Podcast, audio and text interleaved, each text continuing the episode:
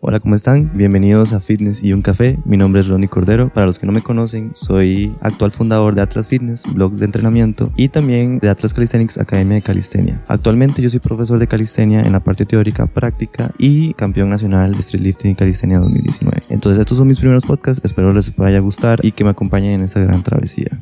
No todo son barras y pesas. No todo es sudor ni fuerza bruta.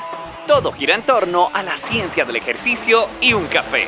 Esto es Fitness y un café con Rodney Cordero.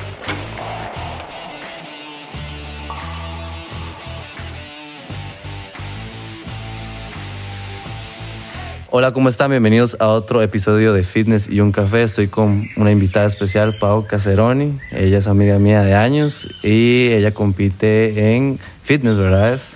Físico-culturismo. Físico-culturismo, hace poco compitió. Y quise traerla para también que ella hablara un poco de la experiencia de lo que es competir en culturismo.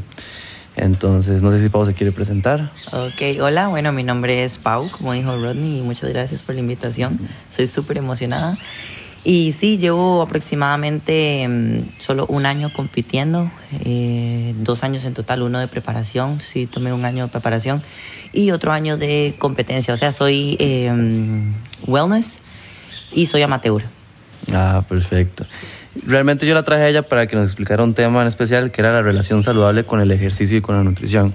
Porque yo tengo entendido que en este ambiente hay altibajos, hay momentos en los que uno, no, uno quiere dejar de entrenar y dejarlo porque ya no puede más con el estrés que también le pasa a las personas que entrenan regularmente con el ejercicio regular, no tanto para competición. Yo he visto muchas personas o clientes que dicen, ma, estoy harto de entrenar, estoy cansado, entonces quiero dejarlo por un tiempo. ¿Cómo ha hecho usted? Porque yo sé que han estado altibajos para tener una, esa buena relación con el ejercicio. Y si quieres, puedes contarnos una historia de lo que te ha pasado. Ok, perfecto. Bueno, em, esa, esa pregunta es la principal que uno tiene que hacerse en cualquier tipo de deporte en que te vayas a, a desenvolver tiene que primero pues apasionarte, ¿verdad? Y, y, encontrar el amor propio. O sea, los seres humanos somos seres cambiantes, no podemos estar siempre en la misma sintonía, pues siempre. Es casi que imposible y es normal, siento que también es parte del, del proceso. Hay veces sentimos que, que no progresamos, a pesar de que hacemos las cosas pues bien, sentimos que no vemos progreso hasta el sentir que usted no está progresando es progreso. O sea, es, eso, eso es evolucionar. O sea, todos somos seres cambiantes, somos seres de evolución, em, pero siempre con una meta al frente, ¿verdad? Podemos mil veces pelearnos hasta con nosotros mismos, vernos al espejo y decir, ya no más, tiro esto. Y está bien, está perfecto. Pero siempre sepamos cuál es el norte para cuando estemos listos, poder regresar no necesitamos, no, no, necesitamos trabajar bajo presión. Ni siquiera yo como culturista tengo por qué trabajar bajo presión. Hay millones de competencias y eso siempre pues lo supe. Em, siempre dije, ok, ¿qué está en mis manos? El ahora, el ya, en este momento. Y de eso me he guiado siempre y siempre tener la idea de la vida es, una, es un roller coaster, como una, una, montaña rusa. una montaña rusa que siempre van a haber pues altos y bajos pero you're gonna be on the ride, siempre vas a estar en el ride, siempre vas a estar montado en la montaña rusa, nada más pues aceptarlo y, seguirlo, o sea, seguirlo y saber que hoy estamos bajo, pero mañana vamos a estar arriba y es parte de la vida, o sea, al final de eso se trata. ¿Y en, qué momento se sintió ese, ese, ese bajón y que usted digo, mira, ya voy a cambiar eh, mi mentalidad y voy a salir de esto? ¿En qué momento específico? ¿La primera competencia, la segunda competencia? Pues voy a ser muy honesta. La primera competencia todo fue muy up, todo fue muy arriba, todo fue muy lindo. La verdad que el proceso estuvo muy chiva porque era la primera vez que yo lo estaba experimentado, experimentando. Perdón. Sé que em, no, no todo fue fácil, obviamente, pero yo agarraba esa fuerza y yo decía, uy, pero yo, yo me visualizo, me veo en esa tarima con mi, físico perfecto, ¿verdad? Que al final es, es, es, simplemente estética, pero lleva mucho. Y las personas que estamos ahí arriba y entendemos esto, sabemos que no es solamente un físico. Después de mi primera competencia, ya sabía lo que significaba estar ahí arriba. Ahí sí ya se complicó un poco. Ahí realmente me puse a preguntar, me puse a, a cuestionarme a mí misma si realmente lo iba a lograr y más que todo que yo busco una tarjeta pro, esa es como mi meta por siempre y, y, la declaro todos los días, la manifiesto todos los días. Y mm, dudé mucho, y, y, no voy a mentir, a veces lo dudo. Y después de mi, de mi primer competencia, dije, bueno, creo que esto no es para mí, creo que, que, que no, que lo, que lo voy a dejar, porque no, voy a ser sincera, he perdido muchas amistades, me he apartado de, de, muchas cosas, de muchos planes, por el miedo de fallar, del miedo de que me espera un show, de que va, de trabajo bajo presión, que trabajo bajo presión, que tengo que tener mis comidas, que ya entras en un ambiente hasta de amistades que es distinto. Entonces realmente me he preguntado muchas veces que, que si esto es para mí, pero al final del día me doy cuenta que, que, di que somos nosotros para nosotros mismos. Y eso es lo que a mí me llena realmente. Aunque yo tenga dudas, sé que al día siguiente me voy a levantar pues con la mentalidad de ganadora, o sea, con mentalidad de, de sé que hoy es una nueva oportunidad para hacerlo mejor. Ayer, ayer cometí un error, me pasé de comida o me pasé o no entrené o lo que sea, pero no importa, puedo, puedo continuarlo mañana y siempre actitud positiva, aunque cueste, es un trabajo, o sea, hay que trabajar por eso, como todo en la vida, es un proceso y, pues hay que, hay que trabajarlo. Qué bien, me encantó. no, y es que así es como se ven de las cosas, de como hecho.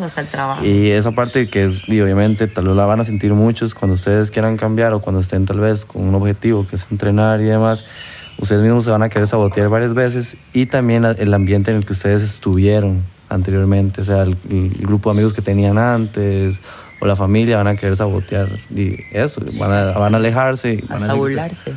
Que ustedes cambiaron, que ahora juegan de vivos, que ahora, no sé, hay muchas expresiones que yo también he recibido cuando empecé a cambiar mi ambiente, obviamente, igual, que también me hacían pensar en si esto valía la pena, que mejor lo dejaba, que grabara o que trataba, o yo decía, ¿para qué hago esto? Si al final de cuentas es un punto de burla para muchos. Pero al final de cuentas, como dice Pau, uno va consiguiendo otro tipo de ambiente, otro tipo de amigos y uno se da cuenta que, que realmente ese es el apego o el miedo a que las cosas cambien. Que... Exactamente, y al final créanme que sea solo una persona que esté ahí para ustedes, eh, que quiera lo, lo, mejor para usted, que es el hecho de cuidarse.